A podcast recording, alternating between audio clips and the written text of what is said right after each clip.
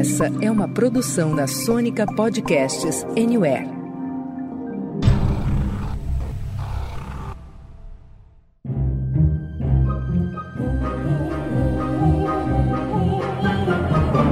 Senta, que lá vem spoiler. Ai, cara, daqui a pouco a gente começa a gravar. Marcudo, cara, você sabe qual que é o jogador favorito do Batman, velho? Qual que é, Sansa? O Batistuta.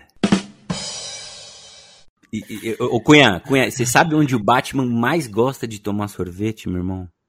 Onde, cara? Naquela goda? Onde? Na Bátio de Latte, malucão.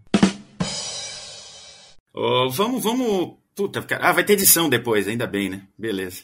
Muito bem, meus queridos, estamos aqui de volta com mais um episódio do Senta que lá vem spoiler, sua dose semanal de spoiler de filmes, séries, documentários e indústria do entreter. Todas as semanas a gente está por aqui com uma análise crítica cheia de amor ou não das coisas mais legais que são lançadas nos cinemas e também nos serviços de streaming. Meu nome é Renato Sansão, e aí, tudo bem? E o papo hoje vem repleto de hype, sombras e, claro, muitas expectativas. Isso porque vamos falar aqui de um dos filmes mais aguardados dos últimos anos, The Batman ou o Batman na visão do diretor Matt Reeves. E para me acompanhar nessa nova empreitada em Gotham City, temos aqui o meu, o seu, o nosso Marcudo. Marcudo, você também tá procurando Colin Farrell até agora no filme, cara? Fala, Sansa, pessoal é que eles já tinham corrido para divulgar o resultado daquela maquiagem, então eu já sabia, né? E eu vi que eles usaram quatro pedaços de prótese para costurar aquele rosto. Isso me lembra um pouco o roteiro do filme, mas mais pra frente a gente discute. Olha, temos aqui também a volta do nosso vigilante mascarado, Rodrigo Bruce This is the Wayne da Cunha. Cunha, ficamos sabendo que você não viu uma nem duas, mas cinco vezes esse filme aqui. Podemos dizer que você bate ponto lá no Cinépolis IMAX? e aí, meus queridos, tudo bem? Pô, hoje a gente tá aí com Sansão inspiradíssimo, né? Vocês já perceberam.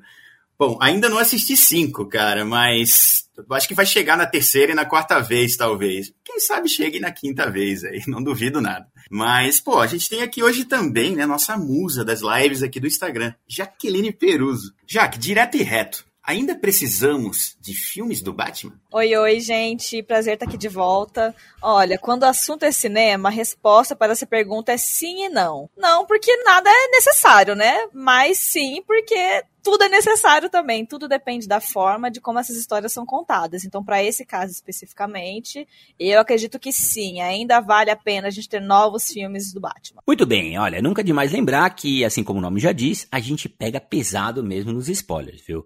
Então, caso você ainda não tenha conferido The Batman, recomendamos que dê um pulinho na sala de cinema mais próxima antes de dar sequência aqui nesse programa. Então, olha só, daqui em diante é por sua conta e risco, combinado? Solta o trailer pra nós, comissário Gordon. I've been trying to reach you. Fire God!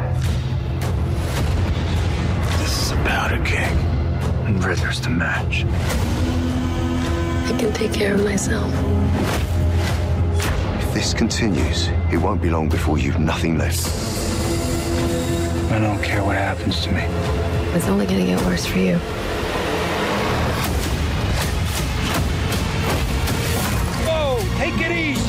Sweetheart. Hear everything they say, ain't you?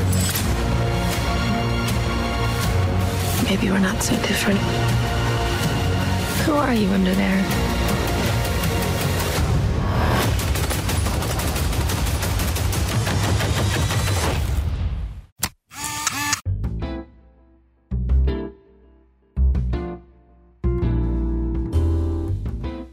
Muito bem, meus queridos, o negócio é o seguinte, hein?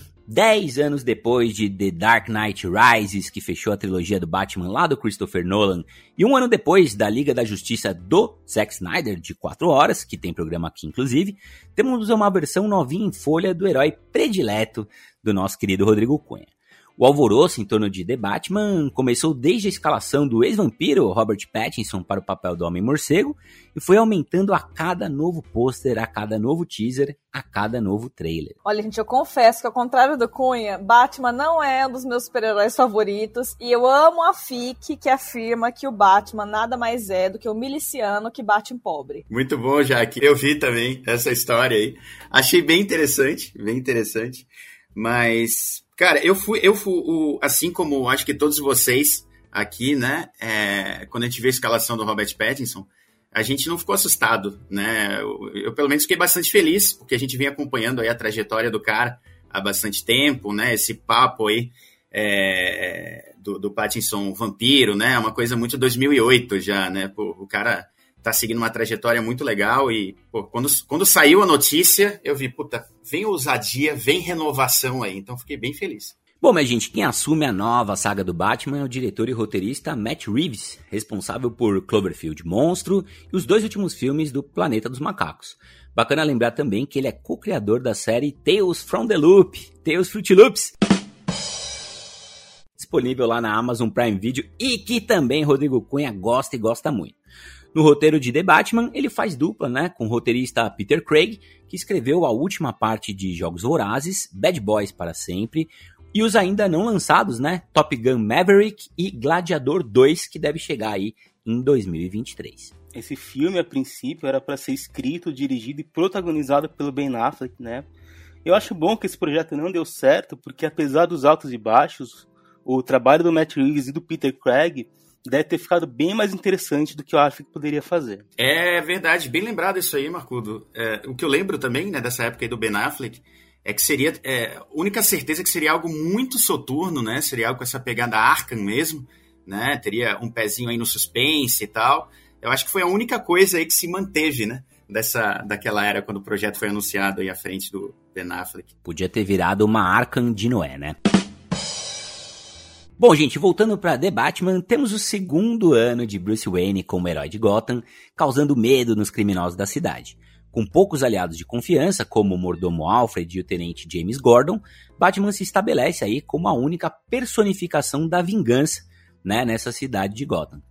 Durante uma das suas investigações, Bruce e Gordon se envolvem num jogo de gato e rato ao investigar uma série de maquinações sádicas em uma trilha de pistas enigmáticas estabelecidas pelo virão Charada. Bom, antes da gente mergulhar de cabeça aqui na resenha de The Batman, vamos dar aquela rápida passadinha para ver o que, que público e crítica tem achado dessa produção. Conta pra gente aí, Cunha.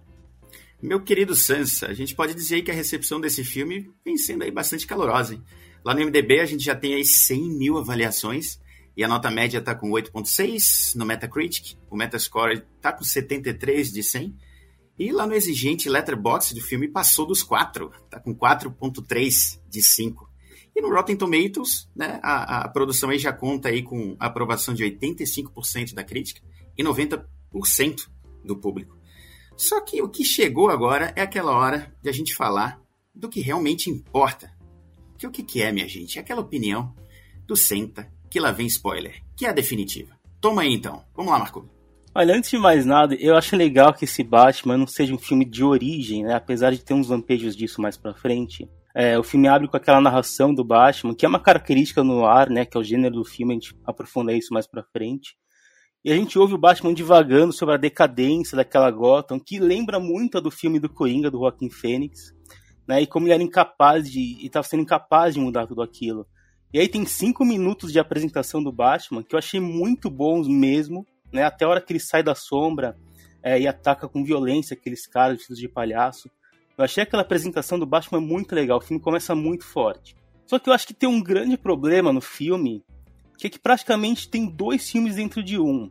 Então a gente tá lá acompanhando a investigação do Charada, de repente o personagem some e a gente fica uma meia hora, 40 minutos vendo a história do Falcone, né? Tem aquela sequência toda na boate dele. E, e, ali lá dentro, falando de referências, tem uma cena que o Batman vai sair do elevador para ir para cima dos, dos capangas do Falcone, que me lembrou muito, talvez, a melhor aparição do Darth Vader em Star Wars, que foi lá naquele final do Rogue One. Só que esse desvio da história, eu acho que deixa o filme cansativo, porque já não basta o noir ter aquele ritmo mais, atras, mais arrastado, é muito diálogo. Esse Batman tem uma infinidade de exposição que me incomoda muito. né? Lá pelo meio, antes do velório do prefeito, eles ficam um tempão falando de um monte de coisa que eu nem lembro o que é, porque não faz diferença nenhuma para a compreensão do filme. Dá para ter cortado muita gordura desse filme. Né? E eu, acho que por isso que quebra muito o ritmo, colocando essas outras coisas no meio. Eu, eu senti mais essas quase três horas do Batman do que as três e meia do Vingadores Ultimato. De verdade. Mas assim, é curioso, né? Antes do filme, passou um teaser da, da, do, DC, do DCU, que é o universo DC no cinema, sobre os próximos filmes que vão sair nesse ano. E lá a gente vê uma salada, né? Não tem nenhum, em teoria, tem ligação com o outro. É, então, se por um lado não dá para fazer um universo integrado, que nem o da Marvel, por exemplo, por outro dá para fazer um filme diferente no gênero, né? Coisa que a gente só tinha visto com Logan, que eu acho que é um filme que é um ponto fora da curva entre os filmes de super-herói. Então, apesar dessas minhas críticas, eu acho que o Batman consegue equilibrar o noir com o filme de herói, tem momentos excelentes de ação e por isso me surpreendeu e me fez gostar. Eu concordo bastante com o Marcudo, eu também senti as três horas e assim, eu assisti numa cabine às 11 da manhã, eu estava completamente disposta a estar envolvida no filme, mas eu, gente, entre ali, ó, nos 2 horas e 20 mais ou menos de filme, eu fiquei com muito sono. Não vou dizer que eu cheguei numa pescada, mas assim, ó, estive prestes. Aí, novamente, o filme me pegou ali na reviravolta final e eu fiquei super envolvida novamente. Mas eu também concordo que, principalmente, essa, a subtrama ali é, do Falcone poderia é, ter deixado para outro filme. É, óbvio que daí teria que ter feito a ligação com a Mulher Gato de outra forma, mas é, para mim a trama do Charada é muito mais interessante, muito mais interessante. Então eu concordo que daria para dar uma enxugada em uma coisinha ou outra que realmente não mudaria muito na trama e que conseguiria deixar o filme é, mais redondinho e mais é, aproveitável, assim, como entretenimento. Agora, depois de dizer isso, preciso afirmar que eu gostei demais do filme. É um filmão. Essa questão, eu não, não esperando essa, essa pegada no ar e me, assim, me ganhou já desde realmente da, da, da primeira cena de abertura. É, então é um filme que eu considero que tem vários, vários, vários é, pontos positivos. O elenco, para mim, é um desses pontos super positivos. É, gostei demais da escalação do Robert Pattinson especificamente, depois a gente vai falar mais sobre isso, mas é um filme, então resumindo, que eu gosto muito, acho um filmão, mas acho um pouquinho pretencioso. Poderia ter dado assim, ó, dois passinhos para trás que ia ficar mais redondo. Cara, já dizia a Jaqueline Peruso, crie cabras, mas não crie expectativas, né? Bom, eu não queria, mas eu acabei criando muita expectativa em torno de The Batman, até por conta da divulgação, do elenco, dos teasers, trailer, que... Acho que a gente tem que parar de ver trailer, né, gente? Acho que é consenso, tem que ir direto pro filme pronto, né? É, você vai no cinema, eles te dão aquele ingresso platinado, bonito, que você vira de lado, assim, que você guarda de recordação, souvenir. Então, assim, a expectativa tava lá em cima. Muita gente fantasiada. Recentemente a gente teve a catarse lá com o Homem-Aranha, né? Então eu já tava, velho, loucão ali, ó. Já tava ali com, meu, com a minha máscara do Batman. Mas acontece, gente. Fui na pré-estreia, no meio, né, no, no, no, meio do carnaval. Puxei, tirei a Babi do bloquinho e fomos assistir. Essa loucura. Mas eu começo dizendo, assim, o Marcudo falou que a sensação foi que pesou mais do que as três horas e quase três horas e meia, né, do, do, do Vingadores Ultimato. E para mim pesou mais do que as quatro horas e quinze de, de, da Liga da Justiça do Zack Snyder, cara. Que para mim foi mais tranquilo de ver, mais até prazeroso, assim, de ver. Né, achei um filme muito longo. Você não faz um filme, entre aspas, família, né? De três horas, né? A quantidade de pessoas que teve que sair no meio para fazer, para mijar o Guaraná, a Coca-Cola e, e, outras coisas foi um absurdo, porque você tem que meio que ver em duas partes, ou teria que pausar no meio.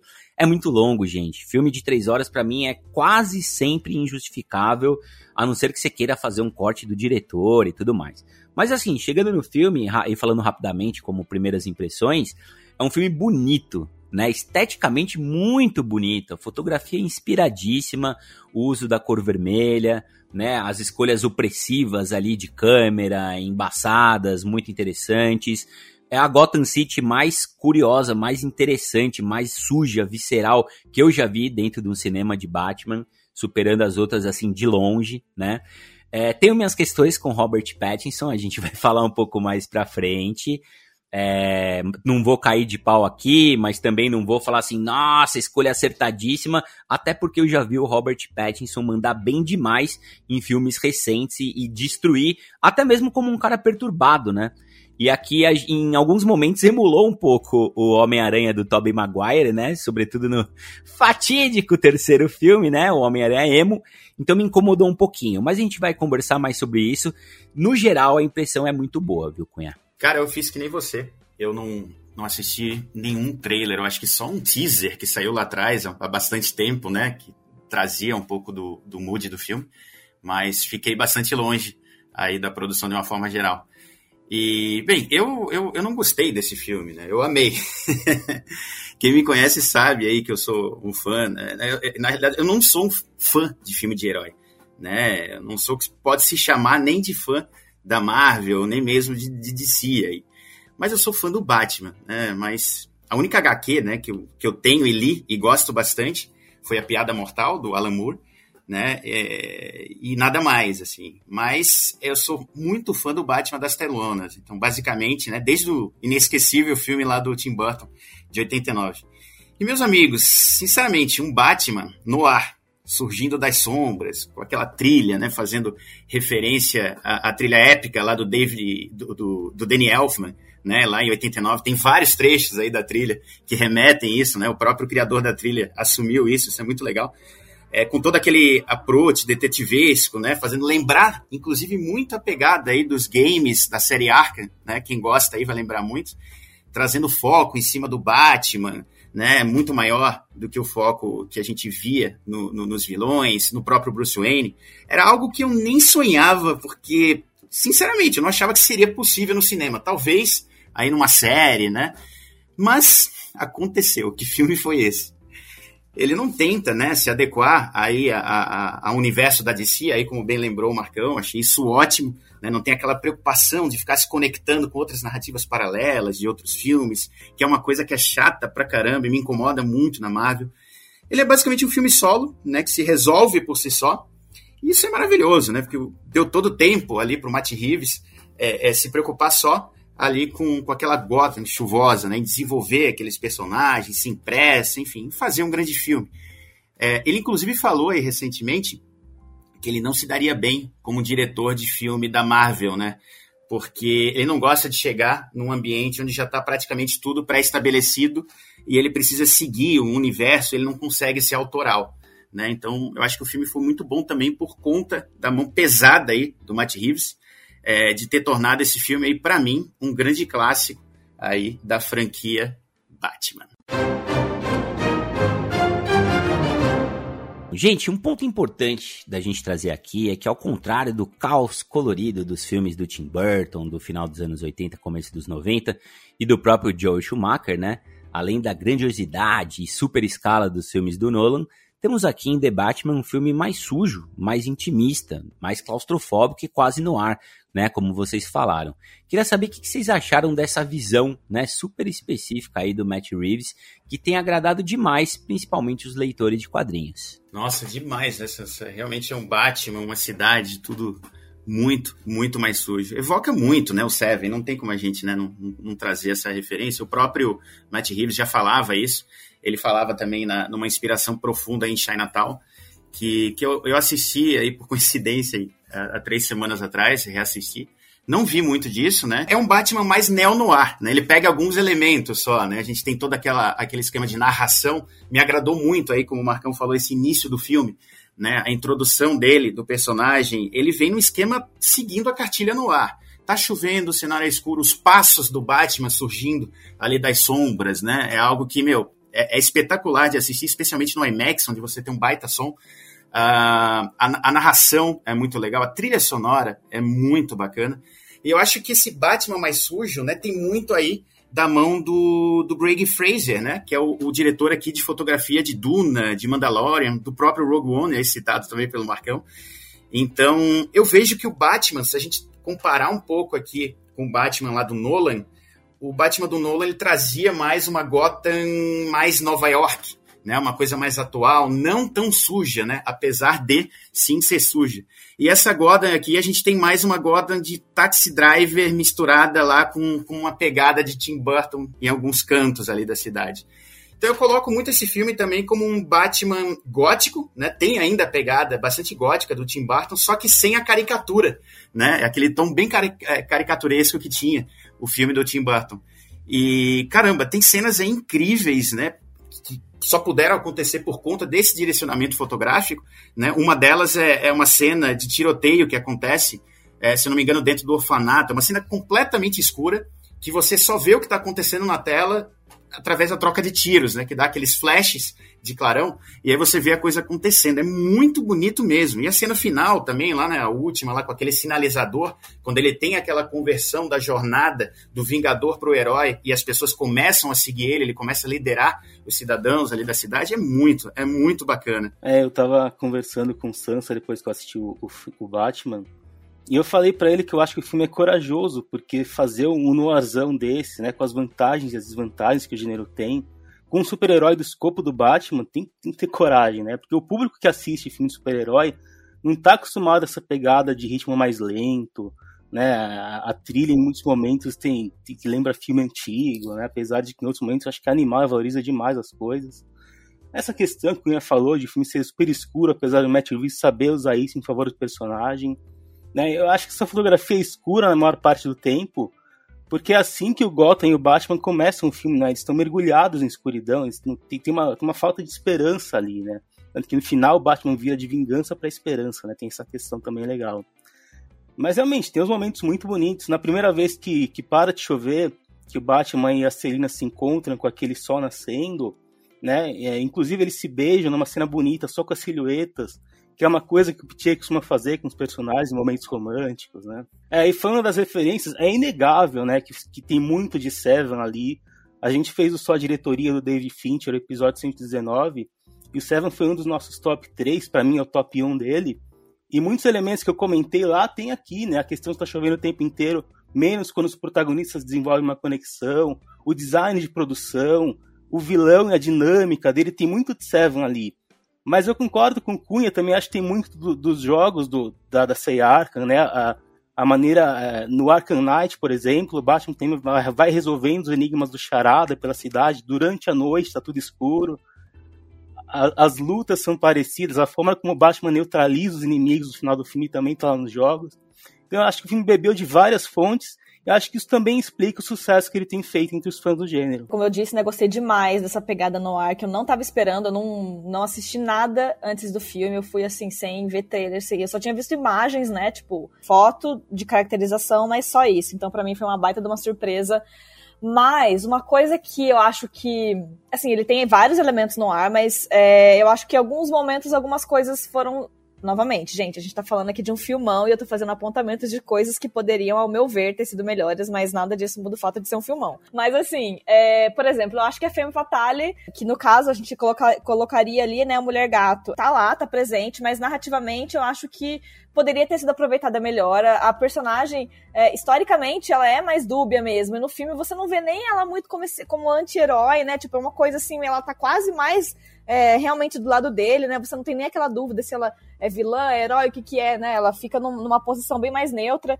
E assim, eu acredito que a classificação é, indicativa de idade é uma coisa que é, botou uma limitação nesse filme, que dentro dessa proposta de um filme mais dark, eu acho que limitou é, bastante e pode ter, pelo menos para mim, me, me, tirou um pouco da realidade. Porque dentro dessa proposta estética que a gente tá falando, super dark, maravilhosa, de, de tensão, de clima, a atmosfera que é criada com trilha sonora, com fotografia, com direção, com tudo, é, ela é limitada por, eu acredito, né, por essa classificação é, de idade, porque a gente vê um esforço gigantesco pro Batman não ser tão, tão mal assim, tipo, pra ele, ah, ele tá batendo ali no vilão, mas não tá, aquela cena final, né, do, do, do dos atiradores, Gente, é uma cena que pedia, sabe, uma violência maior, uma, um, um, sabe, um pouco mais de força ali, tanto do lado do Batman quanto até da, da Mulher Gato, e não teve, sabe? Então, para mim, ele me afastou um pouquinho da realidade, porque dentro da atmosfera que a gente tá vendo ser criada durante três horas,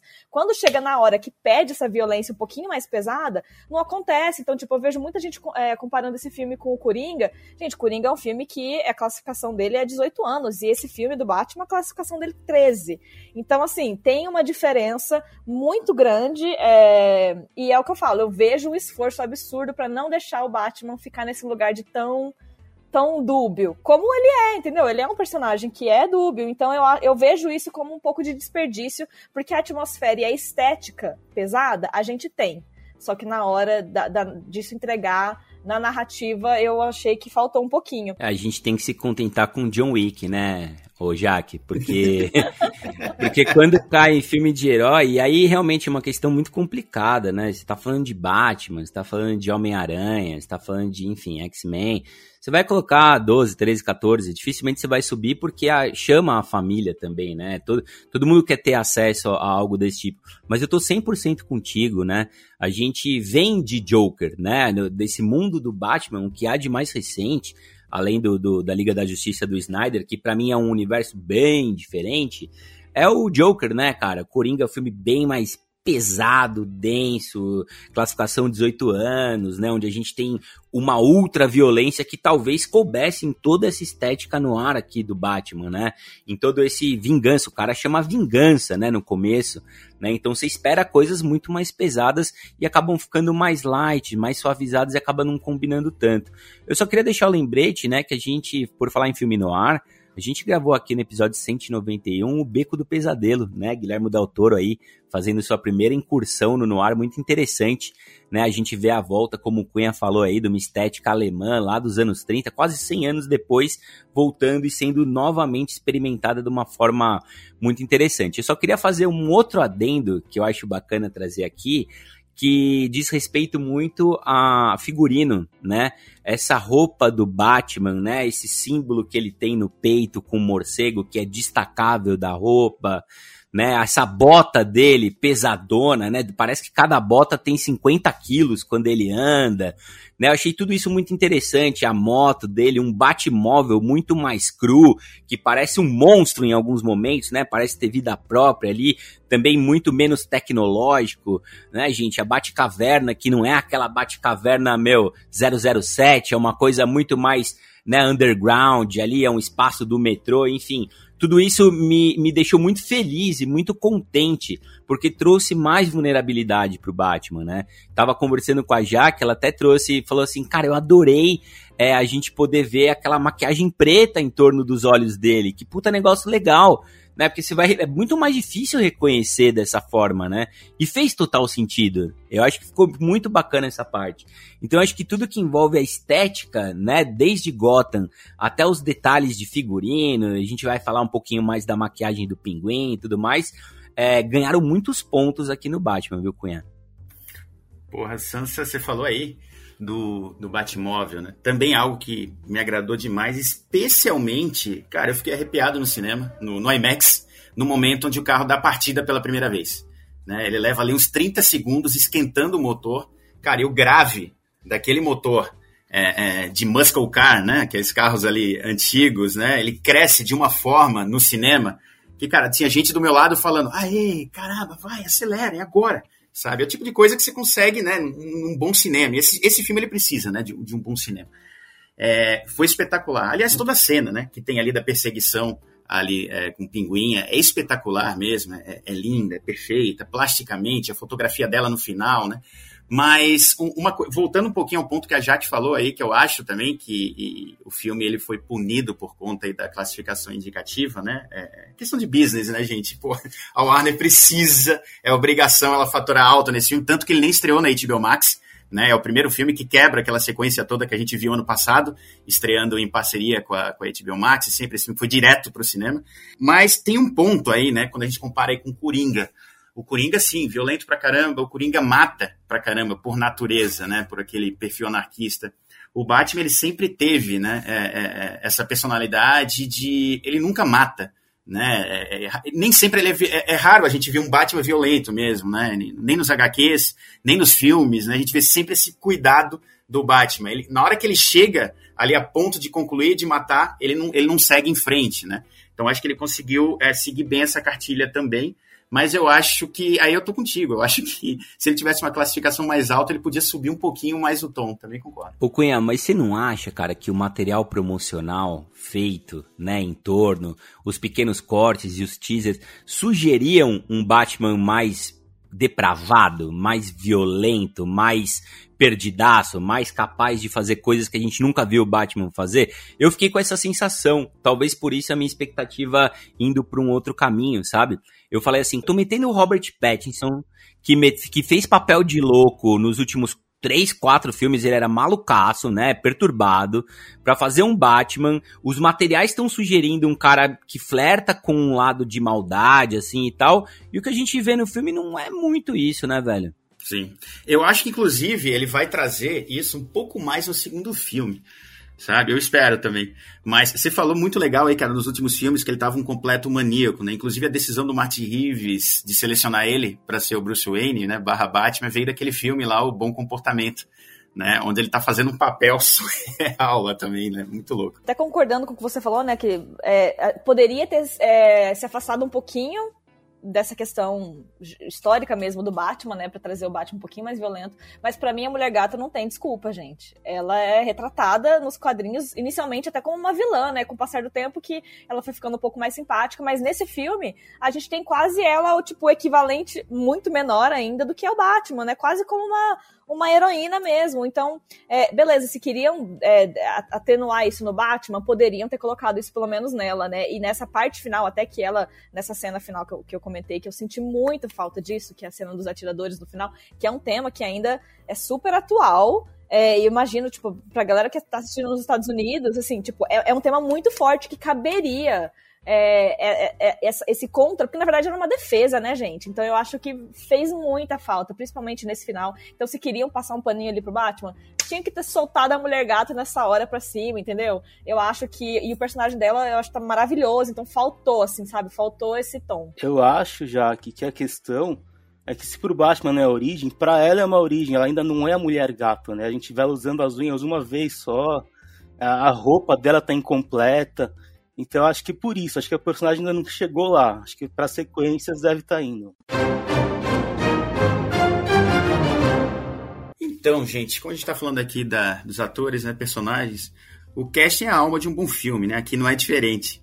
A gente tem nesse The Batman, além do Robert Pattinson, a Zoe Kravitz, né, como a Mulher Gato, o John Turturro, como Falcone, o Jeffrey Wright, como Comissário Gordon, o Andy Serkins aí como Alfred, que né, apareceu bem pouco, e o Paul Dano como Charada.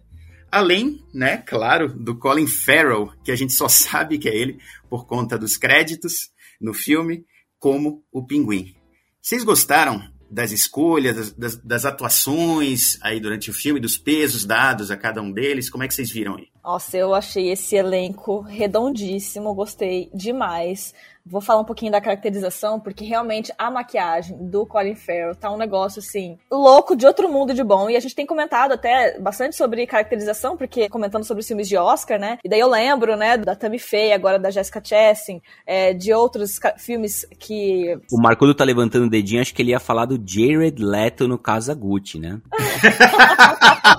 Melhores que ser isso aí. Então a gente tá vendo, assim, muita. muita é, a gente tá conversando bastante sobre isso, sobre caracterização e maquiagem maquiagem. E, gente, para mim esse é o exemplo perfeito de uma maquiagem bem feita, cara. Você não consegue ver a pessoa de baixo, mas também não é uma maquiagem que atrapalha a expressão.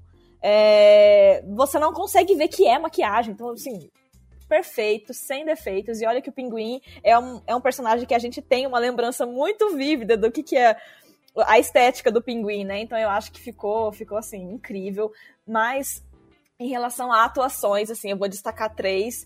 É, a Zoe Kravitz, como eu disse, como Mulher Gato. Eu espero agora, né, que a gente levantou essa bola de que pode ser que no futuro é, tenha mais coisas, mas eu espero realmente que seja melhor aproveitada no futuro, porque eu achei que ela tá incrível como Mulher Gato. É, o Robert Pattinson também para mim, eu já eu não, eu não tava na turma que revirou o olho quando anunciaram ele como Batman, então já, já esperava que poderia dar certo, mas para mim da, um dos acertos maiores desse filme é entregar pra gente esse Batman mais novo, ali no, no, justamente, né, não é nem questão que o filme é um filme de início, mas a gente mostra ele numa fase da vida diferente. Então eu achei incrível ele flertar ali, até com esse, essa coisa meio emo, eu achei que combinou demais, assim, justamente pelo, pelo personagem, que é um ator é, que fisicamente, né, é mais, é mais fraquinho, mais magrinho, é, e você vê, assim, aqueles dilemas mesmo de uma pessoa mais jovem. Então eu achei, assim, muito interessante, ainda mais a gente saindo do Ben Affleck, né, que é um ator bem mais velho, e indo para esse Batman mais novo, então eu achei que também combinou super. E assim, gente, Paul Dano, eu achei incrível. Nós, assim, nos o, é, poucos minutos que a gente consegue ver ele em tela, ele rouba a cena total, assim, eu achei incrível. E, na verdade, o que eu fiquei é com gosto de quero mais. Eu queria ver muito mais o personagem dele, sabe? Pô, gente, eu, eu, eu, eu adoro o Paul Dano, tô com vocês. É a primeira vez que eu vi ele, acho que foi em Pequena Miss Sunshine. E gosto de todos os filmes com ele, acho ele excelente. Só que eu acho que ele se repete um pouco em relação ao que ele fez tanto em Sangue Negro quanto em Os Suspeitos, né? Onde a gente tem o, o, o, o ator que fez o Batman e o ator que fez o Wolverine, né? Achei meio que um copy-cola, muito parecido com o que ele já tinha feito, talvez um pouco afetado demais, eu não sei. É, não bateu muito o físico dele também com as coisas que ele foi fazendo é, ali, no, com grau de violência, para mim não, não, não tava compatível. Mas não vou criticar, ele tá super bem, mas colando outras atuações dele, né? Pelo menos a minha opinião aqui. Em relação ao Batman, eu gostei demais do Bruce Wayne, cara. Então a gente passou tantos filmes vendo esse Bruce Wayne é, na estica, bonitão, impecável, né? Mais seguro de si, fortão e tal. E a gente desconstrói o Bruce Wayne. Eu adoro ele como vigilante nas ruas, com capuz, andando por aí, sabe? Um cara mais gente como a gente, talvez mais Homem-Aranha até. É, torna o Batman mais factível, né? Então eu gostei muito da, da caracterização. Adoro, adoro a Zoe Kravitz como Mulher Gato. É, apesar do roteiro dela e do arco dela, eu tô com a Jaque, ser um pouco estranho, né? Afinal de contas, ela tava louca atrás da amiga, a amiga sumiu, o que que aconteceu, o que que aconteceu com ela, e de repente ela tá flertando com Batman, velho. No meio do negócio. Ela dá uma pausa, dá uma flertadinha, trocar uma ideia. Isso é um pouquinho estranho mesmo. Eu acho que. Mas não é culpa da Zoe Kravitz, né? Eu acho que cai mais no roteiro. É o Robert Pattinson, a gente tá sempre pronto. Você tá preocupada com a amiga, mas ao mesmo tempo você quer dar uns beijinhos no Robert Pattinson. e, e, e, eu comprei, cara. Teve gente que falou assim: eu não vi química. Eu vi, eu gostei. Tem química entre os dois, super combinou, gostei bastante. E aí a gente acaba chegando no Robert Pattinson. Eu vou deixar essa bola bem levantadinha pro Marcudo, que também gosta muito do ator. Mas expectativa, né, gente? A gente viu um Robert Pattinson trazendo esse cara mais problemático né, nos últimos filmes, o Farol, Bom Comportamento, o próprio Cosmópolis, né? O Cosmópolis é, de certa forma, você tem um Bruce Wayne ali, né, no carro e tal, mas é, eu esperava mais dele. Tudo bem, provavelmente a gente vai ter uma trilogia, ele vai ter oportunidade de, né, colocar um pouco mais para fora e tal, mas eu achei ele contido até demais no filme inteiro. Em algum momento eu esperava uma explosão dele, sabe?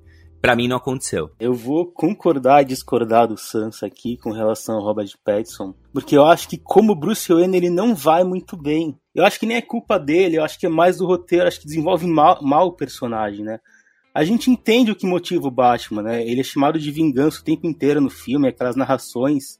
É, naquelas narrações ele faz uma, uma autoanálise, aquilo é tudo sobre o Batman. É, eu gosto como o Batman age de um jeito assertivo, ele é observador na investigação, acho que ele chega no limite na hora das brigas. É, é, um bom Batman, mas, mas eu não comprei o Bruce Wayne, cara. O Matt Reeves falou que tinha uma certa inspiração no Kurt Cobain para esse Bruce Wayne, que é um cara mais, parece desinteressado, um cara que não sabe com que ele se revolta, um cara mais soturno. Mas para mim ele parece um moleque mimado, cara. Essa foi essa impressão que eu tive do personagem durante o filme. É, sobre as outras atuações, eu, eu gostei da, da Zoe Kravitz também, achei muito boa, apesar dessa questão de desenvolvimento. É, o Jeff Wright é sempre muito competente, né? O comissário Gordon, ainda não comissário, mas eu sempre gosto de ver o Jeff Wright em tela. É, o Colin Farrell, dá para dizer que ele tá curtindo bastante aquela maquiagem dele. Ele tem pouco tempo em tela, tanto que ele vai ganhar uma série, né, agora, que, que seria sobre a subida dele a, a, no crime, né? É, a gente teve um pinguim marcante com o Danny DeVito, que era super caricato, e esse me parece mais próximo das HQs, dos jogos. Eu achei legal. E eu tô com Sansa, eu gosto da, do charada psicopata que o Paul Dano faz, mas ele parece uma mistura de, de personagens que o próprio Dano já, é, já fez, como os suspeitos, que o Sansa lembrou, e o John Doe, né, do Kevin Spacey lá em, é, lá em Seven. Parece que é uma mistura dessas coisas. Que elenco, como rende, né, falar do elenco desse filme. Sobre a Zoe eu tô aí também com a Jack no momento que ela fala, né, que ela poderia ter exercido melhor aí a vilania dela, né, poderia ter havido aí um equilíbrio maior. Mas acho que ela surge ali como um personagem meu, altamente engajado, né, na causa dela. Eu comprei bastante a causa, é, torci por ela. E, especialmente numa cena longa que ela tem dentro lá do clube, né, da balada lá dos, do, do, do, dos vilões, né, as cores, né, muito vermelho a gente vê nessa tela. Então ela tá utilizando aquela lente de contato, né, para passar ali as imagens pro Batman. Pô, é uma cena muito fluida, né? E, e o próprio mecanismo, né? De, de, eu achei muito legal o conflito dela ter que ficar encarando os vilões para dar tempo da tecnologia entender quem eram eles. Então isso gera um conflito muito tenso, cara. Dá para sair muita coisa, muita história vindo dali. Eu gostei demais daquele propósito. Sobre o Pattinson, eu, eu, eu acho que ele, de fato, né, deixou de ser vampiro aí se tornou definitivamente um morcego. Sobre o Paul Dano, puxa, eu achei ele doente, né, psicótico pra caramba ali, muito me surpreendeu ali ele ficar com, inclusive com o rosto, né, escondido durante todo o filme, né, eu achei ali, puta, super arriscado você fazer isso, é, é, é, já que não, não tem ali, né, você não, não poder contar, as pessoas sabiam que era ele, mas você não poder contar ali com as expressões dele, né, altamente psicóticas, e, cara, se no novo filme ele aparecer junto lá com o Barry Keoghan, né, que vai ser o próximo Coringa, cara, o Batman vai ter problemas com esses dois caras aí altamente psicóticos. Ô Cunha, tô muito contigo quando você fala aí do Barry Keoghan, velho. Se ele entregar metade da psicopatia dele de do sacrifício do servo sagrado. Isso. Rapaz, esse Coringa promete.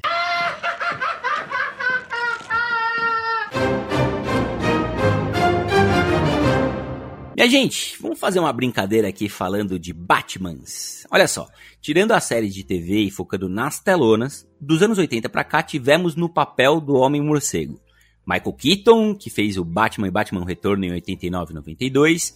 Val Kilmer, o favorito de Rodrigo Cunha, que fez Batman Forever lá em 95. George Clooney, olha só, que fez Batman e Robin em 97. Christian Bale, que fez a trilogia do Batman do Nolan entre 2005 e 12. Ben Affleck, que fez Batman vs Superman, Esquadrão Suicida e Liga da Justiça entre 16 e 17, e agora Roberto Pattinson, que chega aqui em 2022 com The Batman e deve ganhar uma trilogia aí só sua. Eu quero saber quais são os três Batmans favoritos de vocês. Manda lá, Jaque. Olha, para mim eu fico com Michael Keaton, Christian Bale e agora Robert Pattinson. Não sei se vamos variar as listas ou se a gente vai ter listas parecidas. É, mas, assim, apesar de tudo, gente, eu gosto de Batman Forever. eu acho o filme muito divertido. E aí, Cunha, com seus três Batmans favoritos, a gente sabe que o primeiro é o Val Kilmer e os outros dois. Olha a chance que eu vou ter agora para repaginar essa história. Olha, surpreendentemente, o, o, o meu primeiro Batman aqui é o, Cara, antes de falar, eu vou contextualizar um pouco aqui, porque, poxa, eu acho tão difícil, né, quando você sai é, de um filme que você gosta muito e não se deixar se afetar pela emoção, sabe? É uma coisa que acaba te, né, te levando para lugares às vezes um pouco extremos. Pode estar acontecendo isso comigo, tá? Então só fazendo, só fazendo esse disclaimer aí. E eu acho que esse, esse meu comentário já entrega a, primeira, a minha primeira é, é, a, a, posição aqui como Batman, né? Seria assim, nesse momento, o Pattinson, tá? O primeiro. É, claro que o filme todo influenciou em, em tudo isso, em colocar o, o, o, personagem dentro daquele mundo, né? O personagem, ele, ele, ele acabou fluindo ali dentro, então eu gostei muito dele como Bruce Wayne também, eu achei que funcionou, ele atormentado, eu gostei da, da trilha sonora lá do Nirvana, Something in the Way, uh.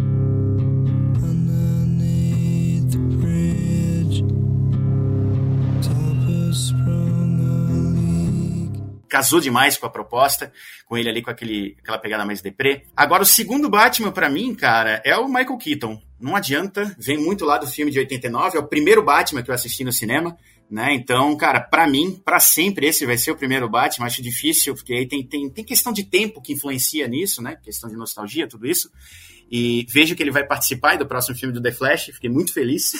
Tem até aí comentários de que ele vai fazer um Batman versão cyberpunk, futurista, né? Então ele vai ser um Batman em fim de carreira, que usa apetrechos tecnológicos aí. Se isso acontecer, vai ser incrível.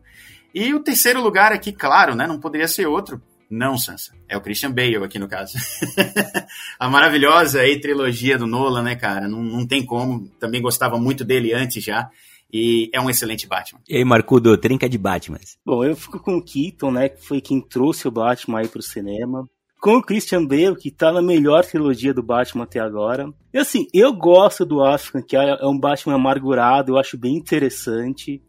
E tem esse Batman detetive do Pattinson, que também mas assim, acho que o Pattinson ainda precisa melhorar o Bruce Wayne dele, então por enquanto fico com o. Cara, eu, eu ao contrário do Marco, eu gosto do Bruce Wayne do Pattinson por ser diferente de tudo que, que, que eu já vi. E os leitores de HQ parece que gostam também, hein? queria dizer isso. Mas em primeiro lugar, cara, com uma certa distância para todos os outros, tá? Eu coloco o Michael Keaton, para mim é o, é o Batman definitivo. Acho que ninguém conseguiu chegar no nível de atuação de um, de um Keaton, né? Muito favorecido também pelo, pela contextualização que tinha ali nos dois filmes dele.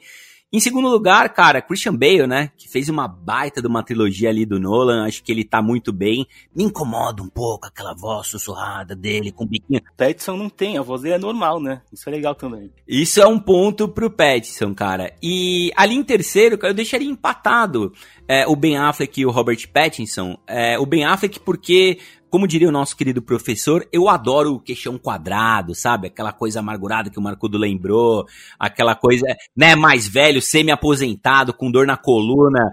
É, é, é, gostoso de ver, porra, é legal pra caramba, é surpreendente de certa forma, mas por outro lado, essa juventude do Pattinson, sabe? Essa revolta, essa coisa que tá começando, esse cara que ainda não é tão confiante, sabe?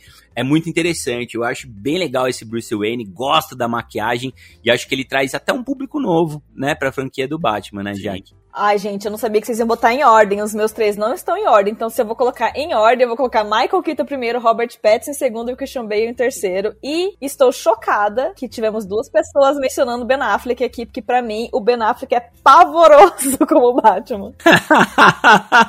Nossa, o clone é, é, pavoroso lá, cara, eu acho. É, não, é, é, é mais pavoroso ainda. é mais ainda, é mais ainda. Muito bom, meu povo. Vamos de notinhas? Quero saber aqui de 0 a 100 quantas poltronas amarelas ou vermelhas vocês dão para The Batman, começando pela nossa mulher gato. Gente, sou eu, né? Que sou a única mulher no rolê, então vou botar minha máscara e vou soltar minha notinha. 90 poltronas amarelas. Olha, eu acho o filme corajoso por ter investido no gênero. Acho que ele soube equilibrar a parte de filme de herói com a parte no ar. Mas tem os problemas que a gente comentou, tem os excessos, é mais longo do que precisava. Tem aquela pergunta, né, se é melhor que o Caveiro das Trevas, que até hoje é o Batman mais festejado. Eu não sei dizer, aquele filme é muito do Coringa, esse, do ba esse é do Batman protagonista mesmo, como diria o Sansa. Então eu vou dar aqui 82 poltronas amarelas. Bom ponto, hein, Marcudo? É, é, essa coisa do Batman ter um filme dele, né? A gente esperava isso há algum tempo. A gente sempre tem o Coringa, protagonista, a gente teve o, o próprio charada do Jim Carrey lá atrás, né? Mandando um beijo pra Jaque aí no Batman Forever, né? Era venenosa. Depois a gente teve o pavoroso personagem lá, o Dr. Freeze, né? Do, do lá do Joel Schumacher, que, que, o, que o Schwarzenegger fez. Meu Deus! Né, o próprio primeiro Coringa, depois o Coringa do Heath Ledger, enfim o Batman sempre foi um coadjuvante dos seus próprios filmes, legal ver ele como protagonista. Gosto do Bruce Wayne e do Pattinson, acho que precisa melhorar algumas coisas, algumas nuances. É, não acho que seja culpa do ator, né? Precisa dar uma lapidada no roteiro e também na edição e montagem, né, gente? é, é, tem uma contradição. Quer fazer um filme família que vai liberar 12, 13 anos pra ir na sala de cinema e durar 3 horas, é muita coisa. Acabou ficando um filme um pouco cansativo, mas entre mortos e feridos, é, vou deixar o The Batman aqui com 79 poltronas amarelas. Rapaz, que momento dar uma nota para esse filme. Olha, em relação à duração do filme, realmente ela é um pouco longa, mas eu assistiria um corte aí com quatro horas tranquilamente desse filme. Eu gostei demais de estar naquele mundo, de viver aquilo ali. Achei uma proposta ousada pra caramba, um elenco, muito, muito inspirado. Gostei do roteiro, acho que ele fluiu muito bem. Concordo que ele é um pouco pretencioso em alguns momentos, né? Na verdade, ele é um filme simples, com roteiro super simples. Gostei demais por ser também um filme. É, ele, ele, respeitou demais o, o canon do Batman, né? Ele não é revisionista, especialmente quando fala lá dos pais, aquela questão do Falcone, isso é muito importante. E ainda assim, um filme super atual, né? A, a questão das milícias digitais, eu achei aquilo ali muito legal. Uh, cara, com tudo isso, com toda essa fluência, eu ter assistido a segunda vez, estou indo para a terceira, para a quarta, cara, eu não, eu, não, eu, não, eu não teria como dar outra nota que não fosse 100 poltronas amarelas aqui, cravar mesmo, porque realmente eu gostei demais desse filme. Com essa notaça do Cunha, ficamos aqui com a média de 87,75. Como não tem poltrona sem braço, a gente arredonda para 88 poltronas amarelas.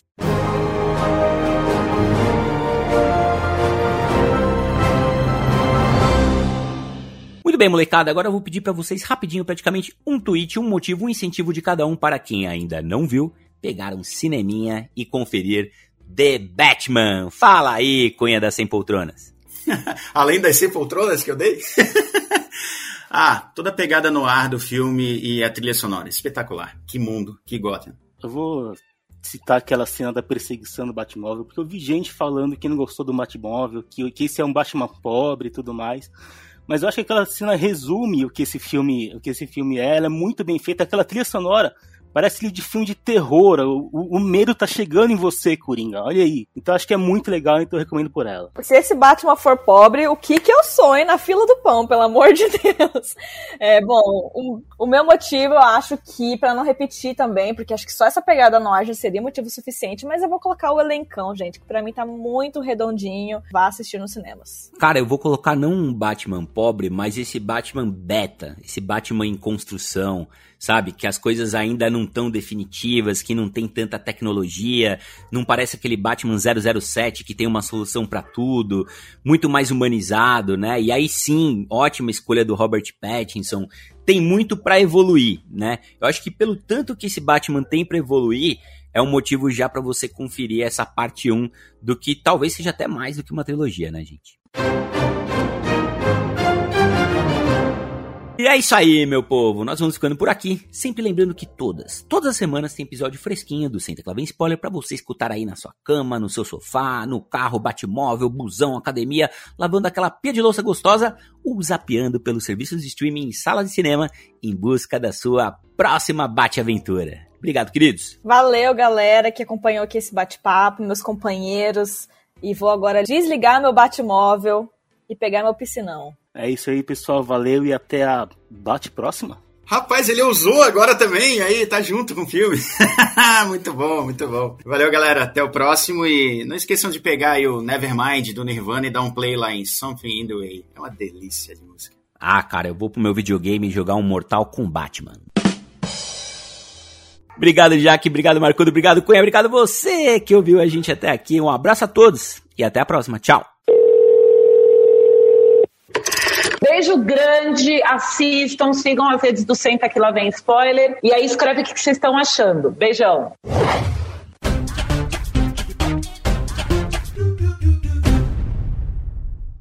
Hey guys, it is Ryan. I'm not sure if you know this about me, but I'm a bit of a fun fanatic when I can. I like to work, but I like fun too. It's a thing. And now the truth is out there. I can tell you about my favorite place to have fun Chumba Casino. They have hundreds of social casino style games to choose from, with new games released each week. You can play for free anytime, anywhere and each day brings a new chance to collect daily bonuses. So join me in the fun. Sign up now at ChumbaCasino.com. No purchase necessary. VGW. Void were prohibited by law. See terms and conditions. 18 plus.